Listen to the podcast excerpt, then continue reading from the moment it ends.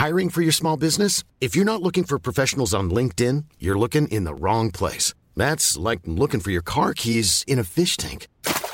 LinkedIn helps you hire professionals you can't find anywhere else, even those who aren't actively searching for a new job but might be open to the perfect role. In a given month, over 70% of LinkedIn users don't even visit other leading job sites. So start looking in the right place. With LinkedIn, you can hire professionals like a professional. Post your free job on linkedin.com slash people today. Stärke kennt viele Gesichter. Die Kraft der Muskeln und die Kraft des Geistes. Zum Siegen braucht man am besten beides. Oder von einer Sache besonders viel. Wirklich viel Kraft in meinen Armen hatte ich nie. Mein Name ist Eumenes. Ich stamme aus Thrakien, einem stolzen Land, und für meinen Vater Hieronymus gab es nur ein Gesetz.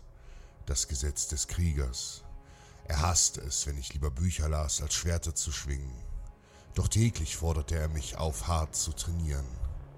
Doch so sehr ich mich bemühte, stark wurde ich nur im Geiste. Mein Vater verzweifelte an mir und schickte mich an den Hof des mächtigen Alexander von Makedonien, um ein wahrer Krieger zu werden.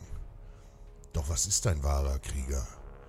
In ganz Griechenland verneigt man sich vor den Kriegern aus Makedonien. Sie nennen sich Etairoi, was Gefährten bedeutet. Unter ihnen ist es egal, ob du Adliger oder Bauer bist, nur deine Taten und dein Können in Kampf zählen. Es sind starke und geschickte Krieger, die mit Lanze und ihrem berühmten Kopesschwert furchtlos in die Schlacht ziehen. Ich bewunderte sie schon immer, diese mächtigen Reiter der Makedonen. Doch aufgrund meiner Klugheit und Weisheit wurde ich schon bald persönlicher Schreiber und Gefolgsmann des Generals. Hier also, in einer Schreibstube, sollte mein Weg eines glorreichen Kriegers enden? Als Schreiber Perdikas saugte ich jedoch begierig das Wissen um die Kriegskunst auf. Mit den Jahren wurde ich Perdikas Freund und schon bald sollte ich die Antwort auf meine Frage bekommen.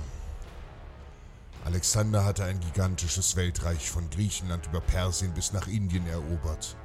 Aber niemand lebt ewig. Und so starb auch er, der mächtige König in Babylon. Sein einziger Sohn war zu jung, um das gewaltige Erbe seines Vaters anzutreten.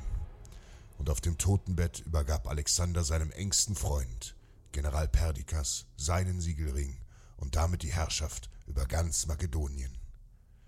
Doch kaum ist Alexander verstorben, da gieren die anderen Generäle des Landes nach dem Thron. Missgünstig klagen sie Perdikas des Betruges an. Als Generäle verfügen sie natürlich über eigene Truppen, die sie für ihre finsteren Machenschaften missbrauchen können. Ein riesiges Heer von Soldaten und Kavalleristen unter dem Befehl der finsteren Generäle Krateros und Neptolemäus marschiert auf den Thron von Makedonien zu. Perdikas muss handeln.